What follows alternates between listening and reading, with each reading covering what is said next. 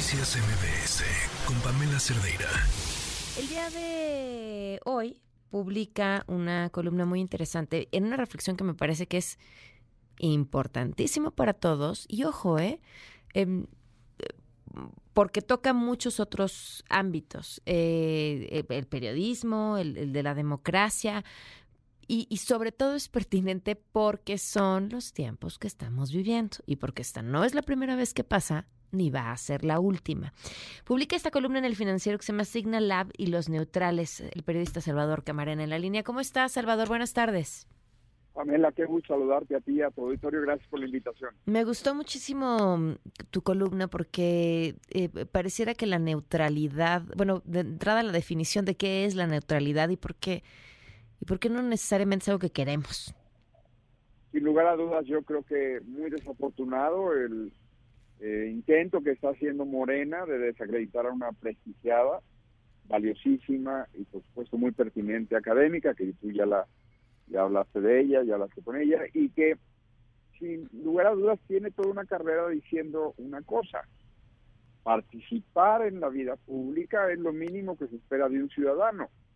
Ser neutral, pues eso, pues a lo mejor se lo podemos pedir a, un referee, a una cosa deportiva, no tener de entrada un tipo de eh, inclinación, pero en la cosa pública se necesita de gente que se involucre Ahora, ¿cómo te involucras en eso? Pues abriendo tus cartas, diciendo cuáles son tus herramientas, señalando tus alcances y tus procedimientos.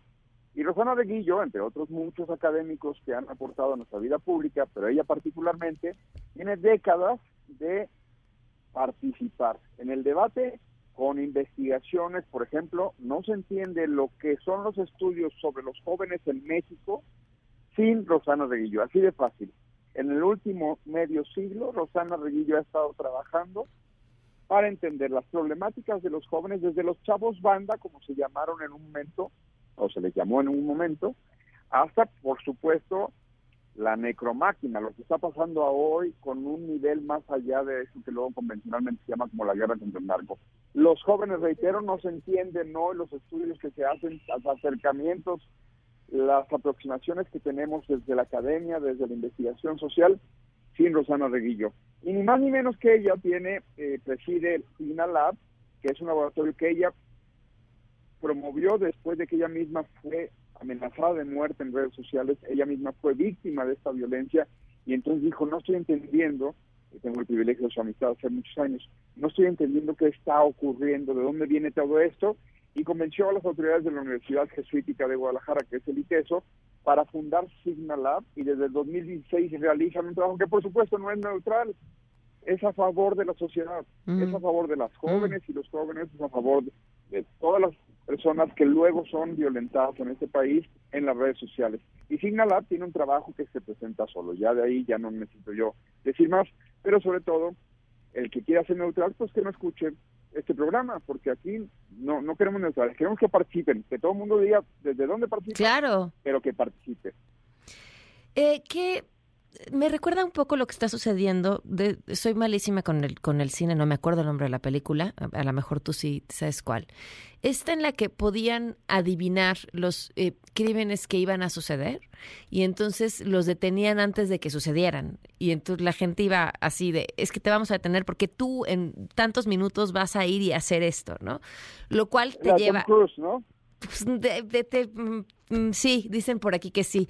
Eh, y te lleva a esta pregunta ética sobre, pues, ¿cómo? ¿No? O sea, no, no importa que tu fin fuera súper legítimo, como evitar que un crimen sucediera, si la persona no lo ha hecho, no, eh, no puede ser considerada culpable de nada.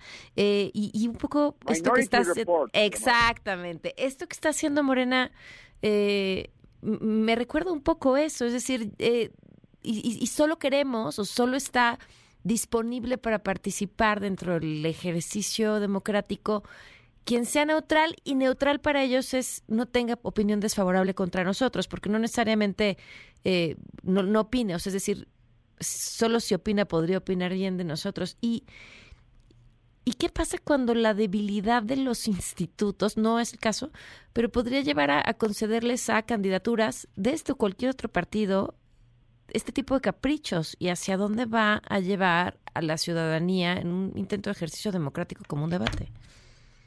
Yo creo que lo que, lo que está diciendo es bien importante. Uno, estamos ante una, hay que, digo, ya lo dijo el presidente del partido, ya lo dijo la candidata. Entonces sí, creo que lo secundó. Todavía lo dejamos como interrogante, nada más ahora sí que por propósitos académicos, pero vamos a decirlo así.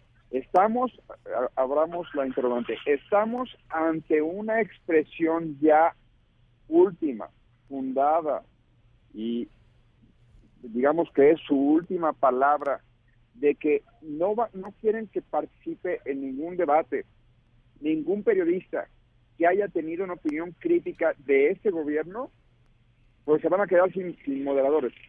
No. Te lo digo hoy, se van a quedar sin moderadores.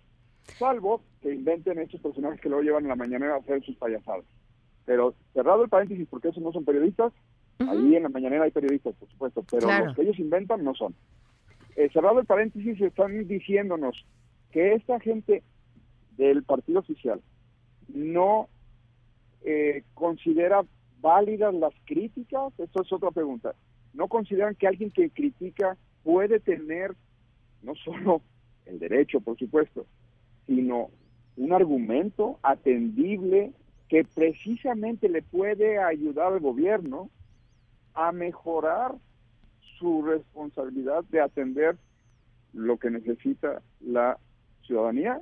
Nos están diciendo entonces que para ellos hay una serie de personas que son puros, otros impuros y los neutrales. ¿Qué nos están diciendo con esto que fue el fin de semana una cosa que de verdad es alarmante?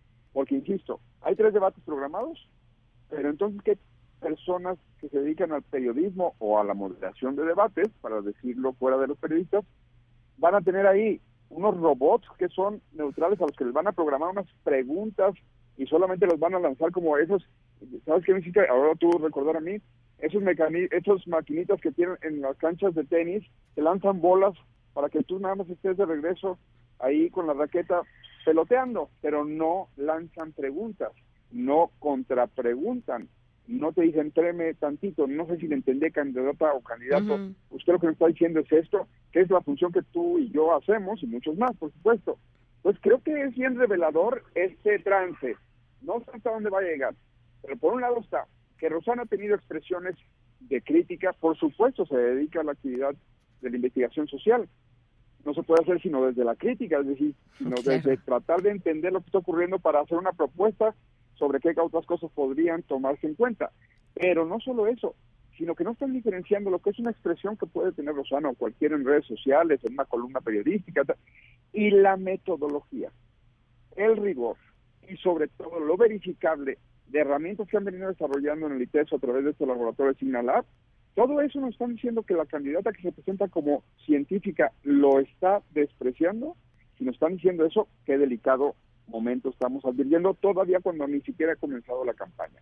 Creo que tienen toda la oportunidad de rectificar y de aclararnos a qué se refieren, porque independientemente de Rosana Reguillo, insisto, es absolutamente, no necesita de ninguna defensa, se defiende sola, lo que no podríamos eh, pasar por alto es que estén diciéndonos no queremos que nadie que haya tenido una participación crítica, que es, afortunadamente ojalá en esta sociedad hubiera más y muchos más eh, entes, sociedad civil organizada, periodistas, analistas, académicas, académicos, que con posiciones críticas tengan propuestas, sugerencias, participen en el debate, ciudadanos, por supuesto.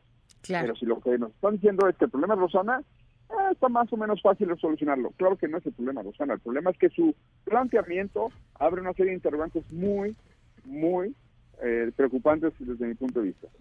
Pues no, no se pierdan la columna en el financiero de Salvador, Signal Lab y los neutrales. Salvador, muchas gracias por habernos tomado la llamada. Pamela, contrario, gracias a ti. Un fuerte abrazo. Noticias MBS con Pamela Cerdeira.